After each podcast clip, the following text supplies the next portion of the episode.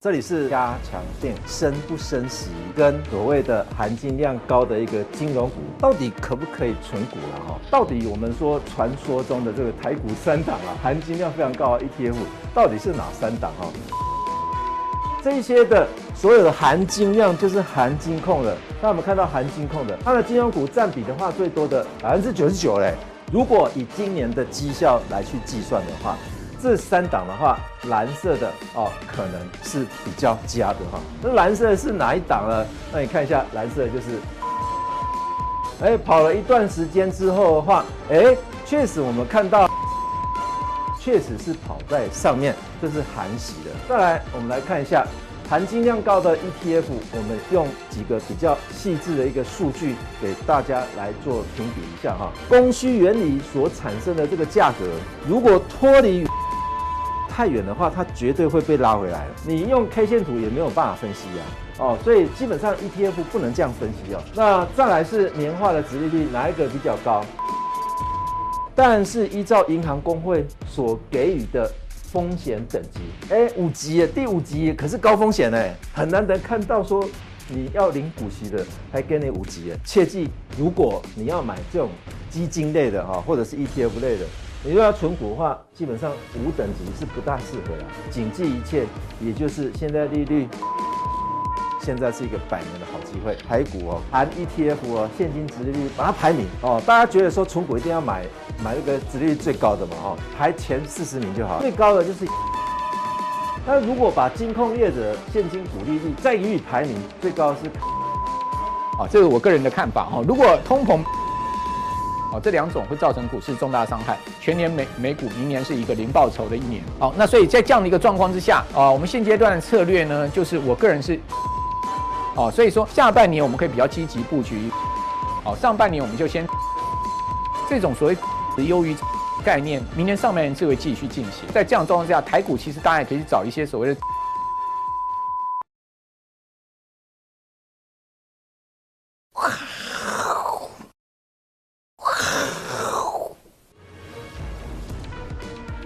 欢迎收看，我是金钱豹啊，这里是普通錠，我是段昌文教授，今天来跟各位分享昨天公布的所有的啊这个美国的 CPI 指数哦，那当然 CPI 指数换算出来就是通货膨胀率了哈，我们看一下这个 CPI 啊，到底是毒药还是解药？从好几次每一个月都会有一天的毒药或者是解药出现哦。那每一天每每一个月出现了这个 CPI 的通货膨胀率出现了之后的话，股票都会斤斤涨，要不然就斤斤跌这样。那到底这个 CPI 公布的话，到底是解药还是毒药哈？那可能就由任人来解读了啦哈。好，那我们来看一下哈，这个多空啊，这个 CPI 特效药到底是毒药还是解药啊？大家看一下留下了一个上影线哎，这所有的。都非常凄惨啊！但是留下上影线到底是好事还是坏事啊？当然坏事的几率会比较多一些些啦。当然这个 K 线图的话都是任人解读嘛。今天你如果解读不成功的话，啊那个说就会说你说啊你技术分析呃学的不够好了哈。当然如果说搞不好还会反转嘛，对不对？这是不一定的事情了啊。当然我们最最后最后的结果还是要由基本面来去判断股票，这是真的了哈。那我们看一下网友说做这个的呃评论哈，你看通膨啊这个衰退市场反应来看的话，通膨虽然赢了，衰退没有人注意，没错，大家都在等一个时机啊，大家都等什么？等美国放长假。那因为十二月二十五号还没到，还有一段时间呢，大家再撑一下了哦。那还有人说通膨已经过顶，接下来是关注企业获利，当然就是要关注所谓的基本面了啊。那房租还没有反应，还没有完全反应吗？下个月应该会更低吗？那这不一定哦，房租搞不好会更高哎哦，所以有很多的呃，大家都听过一句话哦，呃，这个魔鬼啊是藏在细节中，我们待会会来讨论哦。好，其他的大概都不不是很重要啦，但是重要一点就是说，通货膨胀率为什么会影响股票这么严重？因为接下来礼拜四的凌晨。哎，这个 FOMC 的话，它要升息的预告了哈，所以大家可以看可以想见的，这个利率如果调升的话，那当然这个股票市场就会往下走哈，这是成反向的关系。我们来看一下啊，美国昨天呢十二月十三号公布的这个 CPI 的一个啊，跟它的贡献率哈。我们看这个是上个月的，哎，看起来远远看好像是一模一样的哦。我们没有画一画一个时间图啊，但是我们看下面这张图形的话，基本上我们有看到一个，哎，这个是下跌的哦。那下跌的话，其他的部分还是都是在很高的位阶。所谓的通货膨胀率本身，基本上就是在指称什么？哎，上个月你的呃一个面包涨了十块，这个月的面包。还在继续涨九块，你觉得是没涨还是有涨？真奇怪！面包一个一百块，上个月涨到一百一十块，这个月涨到一百一十九块，你说没涨？哎，这个是好像股票很很高兴的样子哦。大家有没有听懂我刚刚刚的意思？现在的面包是一百一十九哎，不是上个月的一百一十块哎，大家还在真的在抢购这个啊这个股票，真奇怪啊！大家看一下这个美国的 CPI 通货膨胀率啊，它的贡献度哦，哪一个比较高？当然是从高点跌下来是没错。我们上一集应该也有解也有解释过哈，因为它基期被垫高了。你现在这个 CPI 指数如果说拿拉到高点了之后的话，下一期再计算你的 CPI 的时候，那就是用这个高点来算分母啊。你分母越来越大，越来越大，越来越大，那现在分子如果不动的话，如果不动哦，也就是物价完全都不动的话。那你这个值到底会变小还是变大？绝对变小嘛，哦，所以这个还需要专家来解读吗？应该是不需要了哦。那我们就看说这一期的哈，到底整个通货膨胀率贡献度会在哪里？我们上一次讲过，你看服务服务的部分，服务的通膨目前是非常严重的哈。那服务业的通膨本身会挂在哪里？就挂在工资嘛。那工资螺旋性的上涨之后的话，会反映到哪里？会反映到企业的成本。企业的成本进一步再螺旋性的反映到哪里？到反映到物价去哦。虽然现在目前还看不到，但是如果说我们用上一次我在这边解释的哈，如果发生一九七零年代那通货膨胀率如果双峰的话，那还得了？如果双峰的话，那恐怕美元指数啊会再继续往下走，不是往上走哦。呃，美元指数会往下走哦。上一次是这个样子哦。待会我们可以揭，可以来揭露这个谜底哦。我们看一下，哎，大家还记不记得上个月这个十一月十号公布所谓的通货膨胀率的时候，哎，这个是怎样？没有超预超预期嘛？那没有超预期的话，道琼指数呢？涨了大概将近一千点呢，那涨到这一次呢，虽然盘中有涨超过七百点，但是问题是盘后呢，一开盘之后的话，你看啊，我跌回来了，大概也顶多一百点左右而已了哈。那所以这种 CPI 对于股票的啊股价的一个影响程度的话，慢慢慢慢的在式微的。为什么？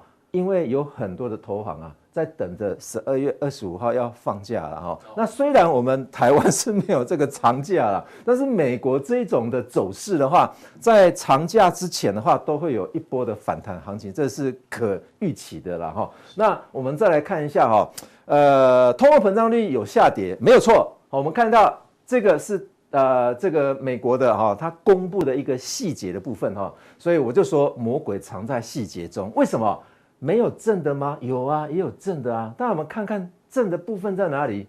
有没有这个在家里的烹调食品，它也上涨，月增呢？这是月增的部分哦。那你看一下这个，如果远离家、远离家庭，那你去吃餐馆的话，也是零点五啊，也是上升的啊。所以我们再看下一个部分的话，大家看一下衣物、衣物还有 service 服务业的部分。在哪里？你看一下，如果排除能源的服务业，那岂不是其他服务业都在上升？这边都是在上升的嘞。所以上升的百分比的话是，呃，虽然没这么高，但是如果我们用横轴来看的话，基本上是有一点点回落。但是有一些是从零变成零点二嘞，还在有一点点上升啊。当然贡献度没这么大是没错。我看到美国的投行分两派哦。那分哪两派啊？呃，把那个正的把它框起来，就像我这个样子哦。那另外一派是把负的框起来，说啊，我们不用担心通膨了。所以被框起来负的部分的话，那些投行是比较多的哦，那被框起来正的部分当然是比较少啊。但是大部分的人都会认为说，呃，因为基期被垫高啊，你现在通货膨胀率有涨一些些上来的话，基期已经非常高了，接下来通货膨胀率绝对会下跌，尤其在明年的六月份绝对会跌到谷底了哈。那我们再来看一下哈，这个小摩啊，他说啊，基准利率会六点五趴的话，大家不用担心了。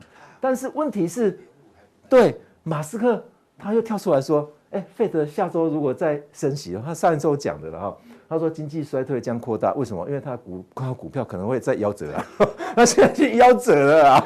如果再升息的话，他的股票可能真的会再打打五折哎，所以他当然要跳出来讲了。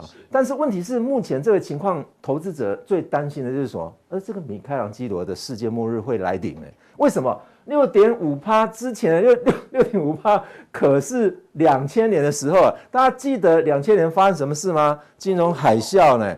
金融海啸的背景因素是因为它的利率非常高，成本非常高，成本非常高的话，所有公司所有的借贷成本一定都会被垫高，你买房子的借贷成本也会被垫高，所以目前很多的呃这个投资人都在观望一件事情。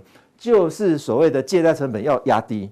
哦，因为现在借贷成本太太高了，大家都不买房了。但问题是，很多人都说这个美国房价是往上走，已经开始反转下来，已经跌下来。但问题是只有一个勾勾而已，还没有跌下来的。所以你说，呃，你家里的房子原来买一千万的，现在要跌到八，跌到八百万，你愿不愿意嘛？你都不愿意了，那你怎么说美国人他们会愿意呢？所以基本上这种通货膨胀的关系是一个僵固性的关系，上去就回不来，但是不会再上去就代表说通货膨胀率已经下跌了哈。所以这个观念要有了哈。那当然我们说费德啊，这个预计维持峰值利率会更长的时间，这是没有错的哈。我们看一下这个是人家的预测，投行的预测哈。那你看这是 Bloomberg 的，他去。针对这是这个月的这个月的调查结果，在上上一周啊，Bloomberg 采取对经济学家所做的一些问卷调查的结论哦，他们认为说，你看一下蓝色的部分啊，虽然这个是不是蓝色啊？我们看一下这个蓝色的部分哦。那我们看一下蓝色的部分，也就是他估计啊，在十二月份所做的一个调查哈。哎，大家有没有看到啊？从明年开始啊，还会再上升哦。二月份还会再往往这个，我们本月份还会再往上走，然后再来是三月份还会再往上走到顶之后哦，有没有变动？没有，完全都没变动。但是十月份所做的调查哦，有没有看到这个红色的部分的话，在明年的十二月份利率会往下走，但是他做了新的问卷之后的话。明年都高高挂在将将近五趴了。当然，今天很多的美国投行都都去预估说啊，那个通货膨胀已经回跌了，可能终端利率会来到四点七五 percent 啊。但是四点七五 percent 跟五 percent 差距只有一码而已，那就看所谓的 Fed 它明年要不要再升两码的问题了哈。那今天所有的美国的经济学家。都预估明年高高挂在上面，不会再回流，所以我们要去预估说未来到底利率会何时往下跌，这个跟债券持有者或者是债券投资者非常非常有很大的一个相关性哦。为什么呢？因为利率跟债券价格是成反比，你要去买债券的话，基本上就是啊有两个报酬率嘛，一个是资本利得，一个是固定的配息。好，资本利得的部分的话，你就要观察说这个利率何时会往下走，何时会往下走之前，就要赶快把它卖掉。哦，那你可以赚取资本利得。你如果完全不卖的话，我肯定的告诉你，如果是买 ETF 的话，恐怕会跌得更惨。哦，因为 ETF 如果配息的话，它还它还需要有填息的效果，你的息才会拿回来哦。但是如果说你碰到这种情况的话，恐怕在明年年底的时候，你如果持有债券一年的话，哦，往下走之后的话，那你就要知道说债券啊，可能已经到顶了哦。那往下走，哇，一直一直往下走的话，那你就要知道说，诶，是不是蓝色的部分呢？除了明年一月份，这个是明年六月份哦，不是一月份哦。明年的六月份会降到大概四趴左右。但是什么时候会降下来？问题在于说，没有人敢预测说，呃，二零二四年一到五月份到底何时会降？但是六月份可以肯定的，一定会降到四趴左右。哦，那接下来就一直降，一直降了，一直降了。好，那比所谓的红色的部分在十月份呢还要严重。好，就是降的还要再往下走。你可不可以看到二零二五年的？那已经问卷问到二零二五年了哈。所以如果可以确定说经济学家。都是这样子讲的话，那你就要准备很多钱，现在可以赶快抄底了。所谓的利率高档，那就是债券价格底部了嘛。哦，那债券价格底部的时候，等到市场价格反转，市场的利率反转之后，那你的债券价格就慢慢上来，慢慢上来的哈。那慢慢上来的时候的话，呃，我们待会再回复所谓的加强定，有很多的啊，这个网友啊，来啊，这个问的一些债券的问题的话，我们待会再加强定再再强调一些哈。那当然，F O M O M C 的会议的话，今天呃凌晨三点钟，大概我们就可以确定了啊。那很多人都猜说大概是两码左右了，但是有一些呃可能会预测说，是不是有可能会一点五码？或者是二点五码哦，那如果是一点五码或者是二点五码，那这个可能是会是超预期哦。哦，那如果是两码，刚好水平线，所以明天的股票市场如果两码就是被又是被呃被预测到的话，就跟 CPI 一模一样啊。呃，大家不觉得说 CPI 会不会是一个养套杀哦？为什么啊？因为 CPI 基本上就是由投行。所谓的养套杀出来的啊，我这一次十二月份的通货膨胀，我预期高一点，那可见就会有所谓的超预期的一个效果。超预期的效果的话，没想到道琼这个指数啊不买单啊，哦，所以呃就会有这种情况发生了哈。那大家要小心市场变化多端了哈。好，那我们看一下美国出现这个 寅吃卯粮哦，为什么呢？那我们看到说，这个部分是个人的储蓄率，哦，蓝色的是储蓄率自己要往下走，那绿色的部分是消费支出，哦，绿色部分消费支出，这都是百分比哦，增长百分比哦。那有没有看到说，红色的部分是你自己的个人所得，个人所得是负的啦。所以你现在不就是在吃老本吗？自己的储蓄率都已经在往下走了。哦，这是美国全体人口的一个储蓄率的情况哈。那这个是长期来看，那我们来看比较短期的，这是一年内的。那一年内的话，我再加进来说，哎，这个平均的工时嘛。那平均的工时的话，这是紫色的线，紫色的线是在这儿啊，这是这个月有公布。那红呃黑色的部分是水平线。所以基本上你看一下，所得都在负的，结果你消费支出都在都在都在正的，那你的储蓄率在这边，那你消费率消费的增长的幅度竟然比你的储蓄率还要来来得高，那绝对是这样子啊？为什么所得没增加，你只能从这个储蓄率去挖钱出来买东西吃？所以接下来。就要吵着说，我去上班的工时是不是要增加？那这个不就是螺旋性的一个上涨嘛？哈，所以工资未来恐怕这个平均的这个呃时薪的话，在美国的话，恐怕会再往上走。那往上走的话，基本上 CPI 恐怕会也会受到微些微的影响了哈。好，那我们再看一下经济衰退的几率啊，基本上又再提高了哈。这个也是 Bloomberg 哈。它针对所谓的未来的经济大概到底会衰退与否哈，去对于所谓的经济学家也是同样一个时间点哦去做的一些调查。那我们看到，哎，增加了多少？本来是四分之四呃四分之三，现在变五分之四了，有没有增加？当然有增加，百百分之八十一的经济学家基本上都是认为明年绝对衰，绝对是衰退哈。那这个他们也是有根据的。大家有没有看到这张图形的话，是殖利率倒挂。那殖利率倒挂的话，最标准的那就是十年减掉三个月期的哈，不要乱画图形。有很多人都用十年减掉两个月的，或者是十年减掉两年的，这都不对的。为什么？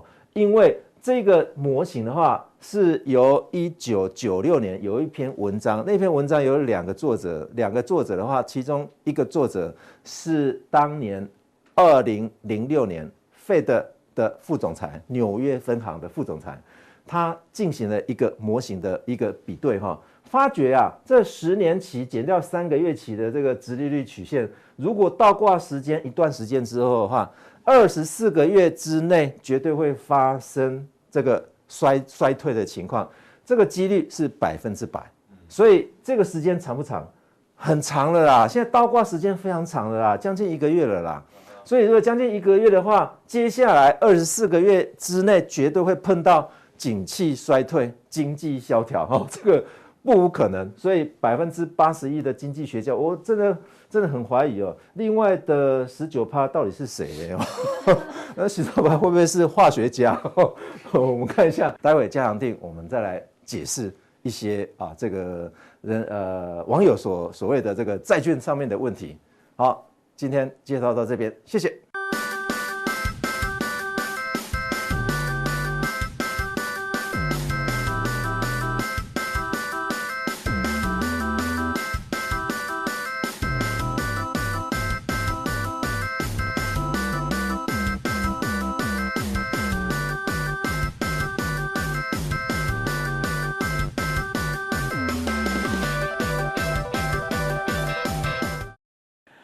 那原本跌破月线的台股哈，今天站回月线了哈，基本上呢是受到美股的影响哈。那美国股市呢，这主要受到十一月 CPI 的影响哈。那连同十月的 CPI，我们等下来跟各位解读啊，似乎市场啊对这个通膨转折向下是越来越乐观哈。不过我们可以看到，到明年呢。呃，可能就不是一个通膨的主轴了，哈，因为毕竟现在通膨已经很明显看是在消退，明年就是一个经济的主轴，好，那经济的主轴呢，到底明年美国的经济，全世界经济会不会进入到所谓的衰退，好，或者是说呢，它只是一个呃呃下滑，好，那这个到底怎么去呃看？现在目前各大投行啊，他们的估计啊，我们做出了一个整理哈，那可以看到呢，其实大多数的。投行啊，现在目前看到说明明年美国的经济应该是软着陆了，就是 soft landing。好，那一般来讲 soft landing 的话，就不见得一定会衰退。好，可能它只是一个小幅的成长啊，或者说呢，这个呃比较呃在 GDP 在零成长附近了哈。这个我们一般可以讲说这个 soft landing 的一个情况。那如果说是一个 hard landing 的话，可能这个 GDP 的衰退幅度会超过三趴哈。那包括高盛、好瑞信还有 Morgan Stanley 哈，现在目前看它的是一个 soft landing 好软着陆。那巴克来看是温和衰退，也就是说呢，高盛、瑞信啊、摩根斯坦利啊，基本上不太看美国明年经济会衰退了哈。大致上这个可能增长的幅度啊，呃，也就差不多在零点五到一趴或者一点五左右吧。那另外呢，巴克莱看是温和衰退，一般温和衰退大家都在一趴以内了哈。另外呢，美林也是看温和衰退，摩根摩根大通看温和衰退，德意志也是看温和衰退，但是呢。呃，野村看的就比较悲观一点哦，这个偏温和的衰退，也就是说，它可能是一个比较剧烈的衰退，但是呢，也不是一个呃过度的衰退。各位可以看到，基本上啊啊都会在一趴到这个负一趴之间了哈。那另外呢，瑞银呢认为说是一个硬着陆，好，那瑞银认为说硬着陆是必须要付出的代价。那如果说是硬着陆的话哦，我个人觉得可能这个美国的 GDP 的负增长会超过一趴，好，甚至到三趴以上。好，那这个是呃，像目前外资投行看的法。那另外中国大陆的券商啊，哦，基本上多数也是认为是浅衰退。好，浅衰退大概也就是在一趴以内的一个衰退啊，就比较一个温和的衰退。哦，不过呢，中金啊、招商啊、德邦啊、好民生啊、长城啊，哈这几家看的哈就比较悲观一点，像看滞胀，好硬着陆、深度、深度、深度，哈就深度衰退的一个情况。好，那这个是呃，我们可以看到大陆的券商哈，包括美国的这个投行，他们看的。这个方向哈，其实还蛮一致性的哈。好，那呃，不过这个市场好像自己有他自己的看法哈。我们可以看到这个从呃 Lipper 的一个数据可以看到哈，股票型基金已经连续二十六周啊，就是呃有出现过去四十周里面的三九周啊，资金有流出的一个状况。好，那可以看到其实资金流出的状况非常明显，也就是说在这个呃部分，各位可以看到它的一个资金状况呢，可以讲说呢，大概也是这个二零二零年十二月。啊，拜登、川普大选以来哈，最明显的一个资金流出状况。此外呢，各位看到两两千零八年十月的金融危机也同样出现过一个很明显的资金流出。好，在呃二零一八年十二月贸易战加费的升息呢，也导致经济放缓，那时候也有比较明显的资金流出。那这一次啊，各位可以看到，其实呃全年的一个资金流出股票型基金的情况是蛮明显的哈啊，高盛的交易员呢就计算出啊，上个月平均每周啊，大概有一百六十五亿美元的股票型的这个资金流出股票型的基金哦，总计高达六百五十亿美金。那这个速度啊，大概就跟下列的这种三种情况来匹敌，就我刚刚所讲的这这三种情况：零八年哦金融危机，二零一八年的贸易战加费的升息导致经经济的一个放缓，那二零二零年十月哦就是川普拜登大选，那这几次啊都明显有资金流出的情况。好，所以呢感觉起来哈市场好像它在走自己一条路，呃也就是说现在市场哈。有点担心，明年可能美国的经济情况并不像投行或者说大陆券商看的这么乐观，搞不好会是一个深度衰退啊，或者是一个硬着陆的情况。所以资金呢已经开始在撤出。好，那至于说呃 CPI 公布之后，美股确实是有上涨哈，不过呢这个涨势啊跟小摩做出来的推背图啊好像有很大的差异。还记得吗？在呃 CPI 公布，小摩其实就已经啊先把呃美股可能的表现的路径哈告诉了大家。他的看法是啊，如果说呢，这 CPI 公布出来的数据啊，哦是在六点九甚至更低的话啊，这个美股可能会暴涨八到十趴啊。当然这个情境没有发生。另外，他认为呃美股有可能呃出现四到五趴的一个大涨情况呢，就是这个 GDP 呢，呃这个 CPI 呢公布出来的数字啊，大概在差不多呃七点二哦，这个七点，因为原本市场估计是七点三嘛哈，就七点二以下哦，呃到七趴左右哈。如果是这样的一个数据的话。哦，那呃，基本上美国股市可能会涨这个四趴到五趴。不过我们可以看到，它实际公布出来的数据啊，其实挺好的哈。因为呃，年比增幅七点一，好，这个是远远好于市场预期。市场预期是七点三，好。另外呢，我觉得呃，更是出乎市场预料之外的哈，就是月比的增幅就有零点一，好，原先市场预期的月比增幅大概差不多零点三左右，好，所以呃，零点一这样一个月比增幅呢，其实是大大哈，这个让市场出乎意料之外。但是呢，各位可以看到，美国股市虽然有涨哈，但是我。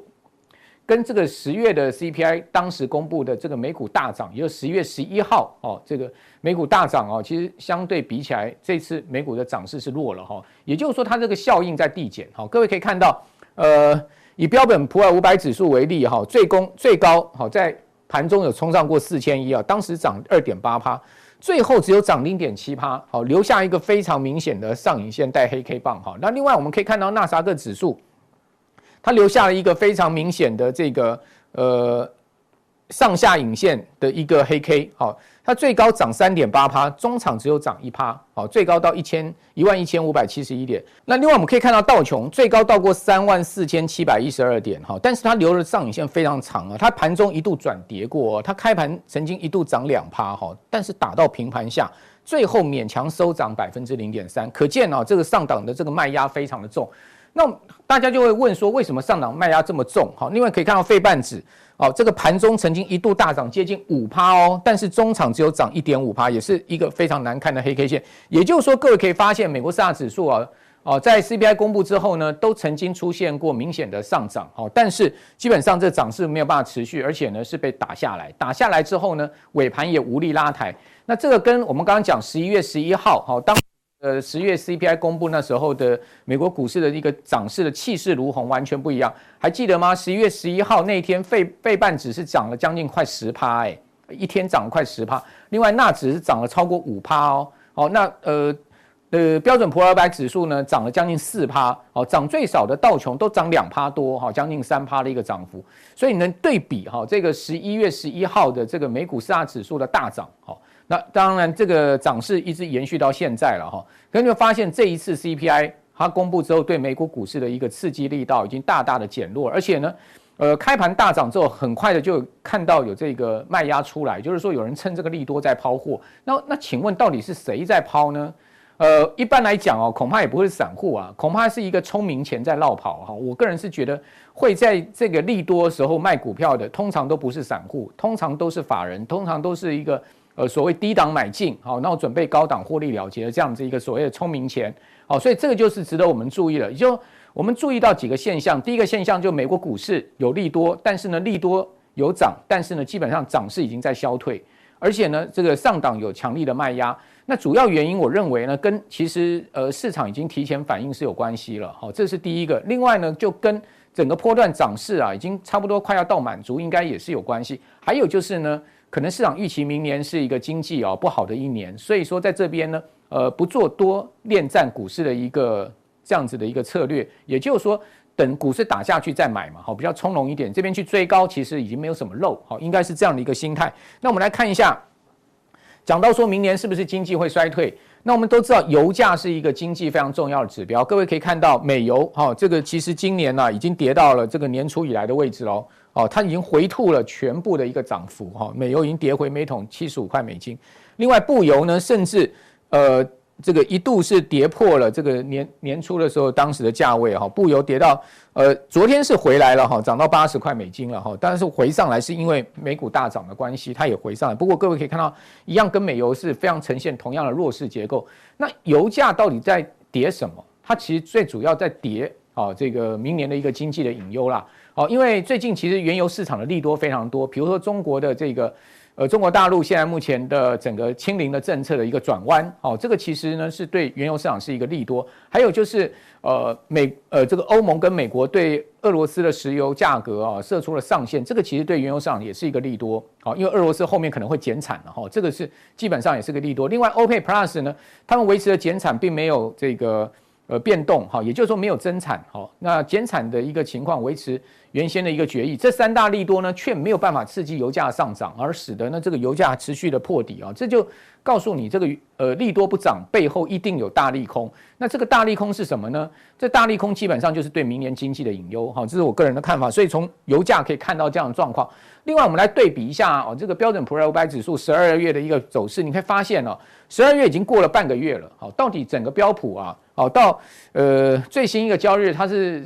情况是如何哈？全月的这个报酬率是负的一点四八哦，各位可以看到标普其实全月上下影线好一个黑 K 棒，它是负的一点四八的一个幅度，是全月到目前是下跌。尽管呃有这个 CPI 利多，也没有办法让标普啊这个出现上涨。好，那我们可以看到整个十二月好总共交易九天到这个最新一个交易日，它的小于一趴的涨跌幅度呢是两天跟四天，这一般我们都叫做随机漫步了哈，比较不会太去在乎说。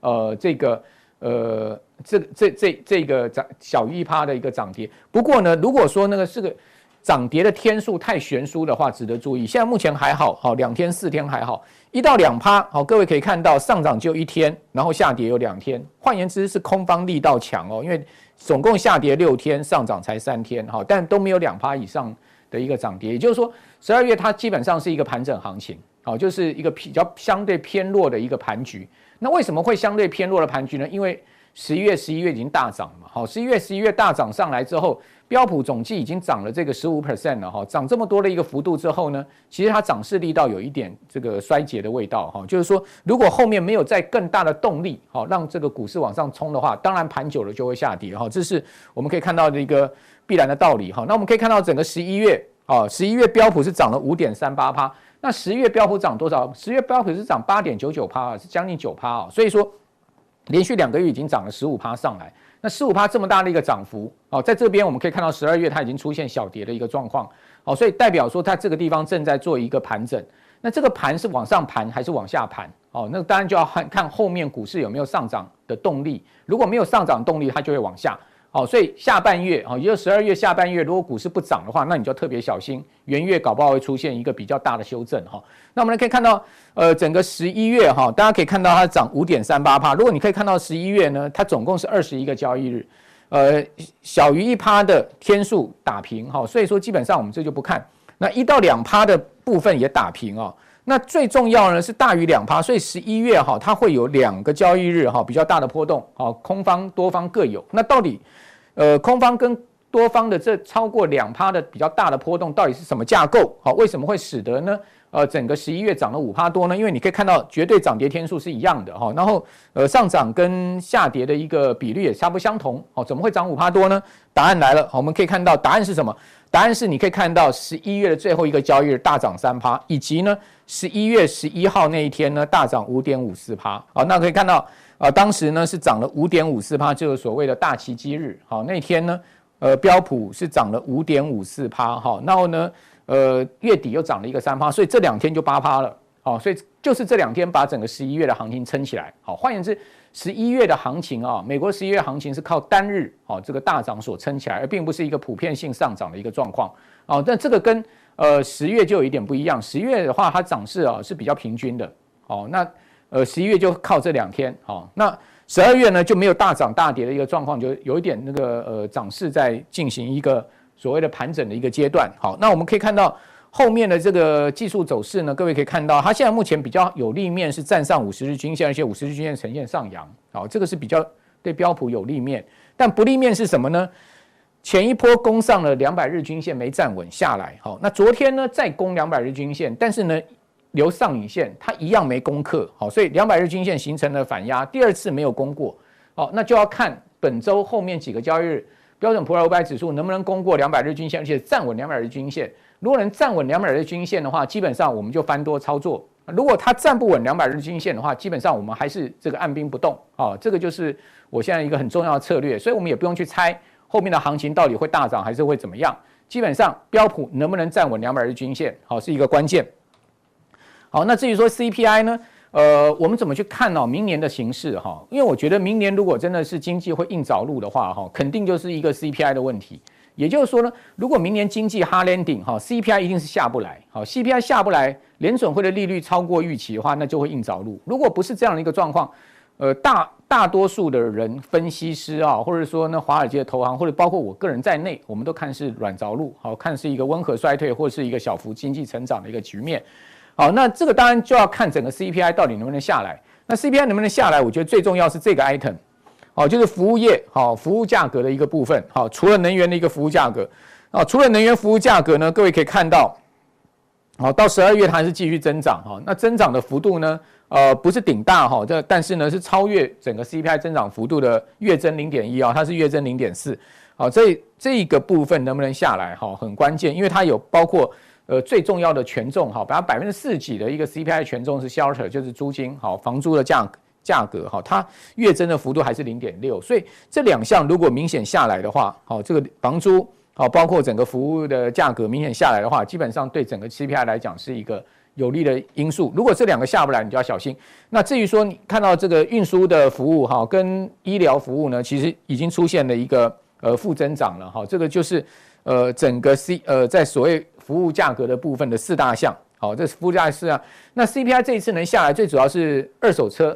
啊，持续的大跌，二手车价持续大跌，另外一个就是能源价格持续大跌，好，所以导导致了整个 CPI 的一个下降，好，这个是我们就 CPI 来解读，好，那我觉得关键在哪里？关键不是在 CPI，在核心 CPI。那核心 CPI 呢？我们可以看到，啊，这次已经跌破六了，哈，跌破六的话，基本上，呃，后面到底它会怎么发展？哈，其实美美美银美林已经给出一个推背图，好，这个推背图呢，它就是用月比增长来看，也就是说，它是假设几种状况，好。从现在开始一直到这个明年，好，这个各月月比增长零增长，月比零点二增长，月比零点三、零点四增长，哦，那这个是两趴的这个 inflation rate，好，是这条红色线。那什么时候什么样的状况可以降破两趴呢？到明年底，好，可以降破两趴到一点六呢？哦，就是这个，好，也就是说月比零增长，就是 CPI 每个月的增长幅度都是零，好，那这个自然的话它就会跌破六了，好。就核心 CPI 会跌破六，如果说它每一个月都维持这个两趴的增长的话，好，它到明年第四季还有三点二，如果是三趴增长是四，好，如果是呃四趴零点四趴的增长是四点九，好，所以说各位你可以看到为什么我刚刚讲零点一的这个 CPI 月比增长是相当不错的一个数字，如果因为零点已经趋近零了，也就是说在这样的状况之下，非常有可能会跌到三到这个两趴之间，好，那这样的话，当然联准会。就没有必要维持这么高的利率了哈。那同时呢，呃，美国的经济也不至于是硬着陆哈，所以它可能就是一个温和的这个小幅成长的一个局面。所以完全就取决于这张图了。哦，CPI 其实不是那么顶重要，我觉得顶重要的核心 CPI。为什么？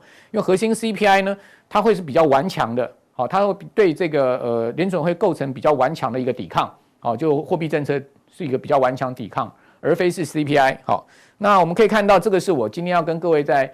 呃，普通定说先跟各位谈的这个一个方向，好，所以做一个结论嘛，台股今天涨两百多点，哦，事实上跟十一月十一号那天涨五百点直接占季线，哈，其实已经很明显的也出现了这个涨势消退的状况，涨是好事，好，站回月线是好事，但是呢，不用过度乐观，为什么？因为还记得吗？十月 CPI 公布那时候呢，是十月的 CPI 公布的十一月的那个呃这个九号哦，美国股市是大涨，最少这个涨像道琼都涨了快三趴，最多呢像标那个费半涨了快十趴哦，所以它是三三趴到十趴，介于三趴到十趴的一个涨幅。